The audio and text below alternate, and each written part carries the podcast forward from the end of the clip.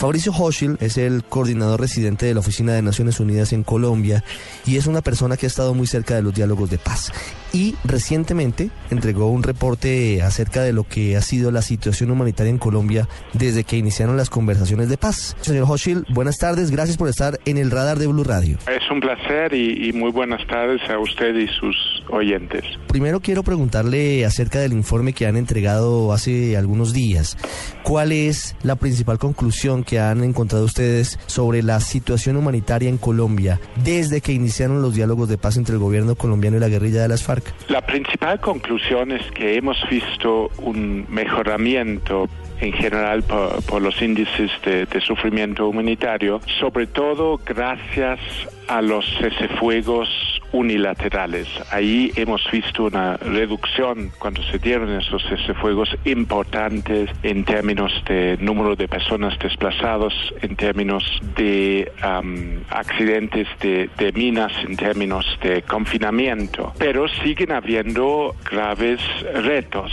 Uh, eh, hay un promedio de 17 mil desplazados cada mes. En los últimos tres años hemos visto 2.5 millones de personas que no han tenido un acceso normal a servicios básicos, que han tenido restricciones en su, su libertad de movimiento. Y por supuesto hay otras cifras donde hay un subregistro importante, pero que demuestran problemas grandes, por ejemplo, en tema de extorsión, en temas de violencia sexual. Entonces, me mejoras, pero con, con grandes retos. Y eso demuestra, bueno, lo obvio, que no se ha llegado aún a un acuerdo de paz, pero muestra también que a esa altura um, las FARC-EP, que es eh, el interlocutor principal en los procesos de paz, es solamente un actor. Al menos 50% de los incidentes, de los actos bélicos, de los ataques a los civiles y infraestructura se deben a otros grupos armados y no se van a resolver con un uh, acuerdo de paz. Y de hecho, um, también esos otros grupos son peligro para la implementación de los acuerdos. Frente al peligro que existe por la actuación de otros grupos armados ilegales, léase ELN que aún no inicia diálogos formales con el gobierno, léanse grupos narcotraficantes como el de los Úsuga y otros, y además de la delincuencia común y otro tipo de grupos, ¿de qué manera pueden eh, enrarecer el ambiente? Primero, de cara a que no continúe la tregua unilateral de las FARC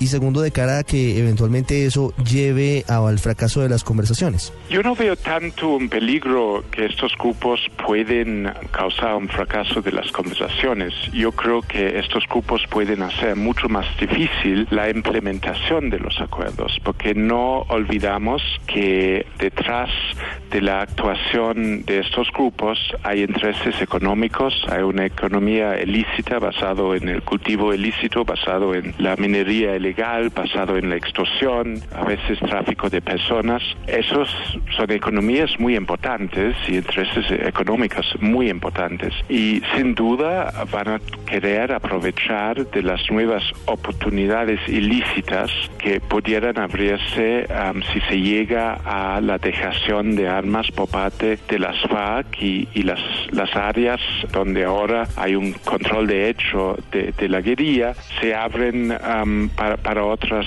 para otros actores. Entonces, ahí lo que va a ser, lo que hemos visto en otros procesos, que de una manera local puede haber nueva inseguridad por un cambio de poderes locales y intentos de otros grupos de aprovechar de la situación y ahí tener una actuación fuerte, una preparación apropiada de la fuerza pública es muy importante. Poder continuar con un, una capacidad importante humanitaria para ayudar a establecer cualquier situación que puede generarse con nuevos enfrentamientos es muy importante y asegurar lo más rápido posible la presencia del Estado civil y sobre todo la presencia de instrumentos de justicia eficaces. ¿Cuándo comienza el trabajo del señor Jan Arnaud, el delegado del secretario de Naciones Unidas en la mesa de conversaciones? ¿Y cuál va a ser su labor específica? ¿Eventualmente preparar algún tipo de contingente de la ONU para verificar concentración de guerrilleros o entrega de armas? Va a, a comenzar en las próximas semanas. Estamos esperando confirmación de la fecha cuando va a viajar de La Habana en los próximos días. No tenemos una fecha confirmada aún, pero esperemos que, que, que va a ser uh, bastante, bastante luego. Su trabajo está muy bien definido por el momento y se restringe a dar asesoría técnica en base de, de su experiencia, en base de la experiencia de 70 años de la organización en el tema de construcción de un marco de verificación, un marco de monitoreo para el cese fuego que debe incluir un elemento de dejación de, armas. Y la solidez de ese marco va a definir hasta qué punto el cese fuego y la dejación de armas funciona bien. Y eso dado las particularidades de Colombia el paisaje la geografía el hecho que el conflicto ha durado tanto el hecho que hay otros actores armados es una tarea exigente. Es Fabricio Hochil delegado en Colombia de la Oficina de Naciones Unidas, un hombre que ha estado muy pendiente de, de apoyar en lo que se considera necesario en su momento los diálogos de paz que adelanta el gobierno colombiano con la guerrilla en La Habana, Cuba. Señor Hochil, gracias. Muchas gracias a usted y muy, muy bien, buenas tardes a todos.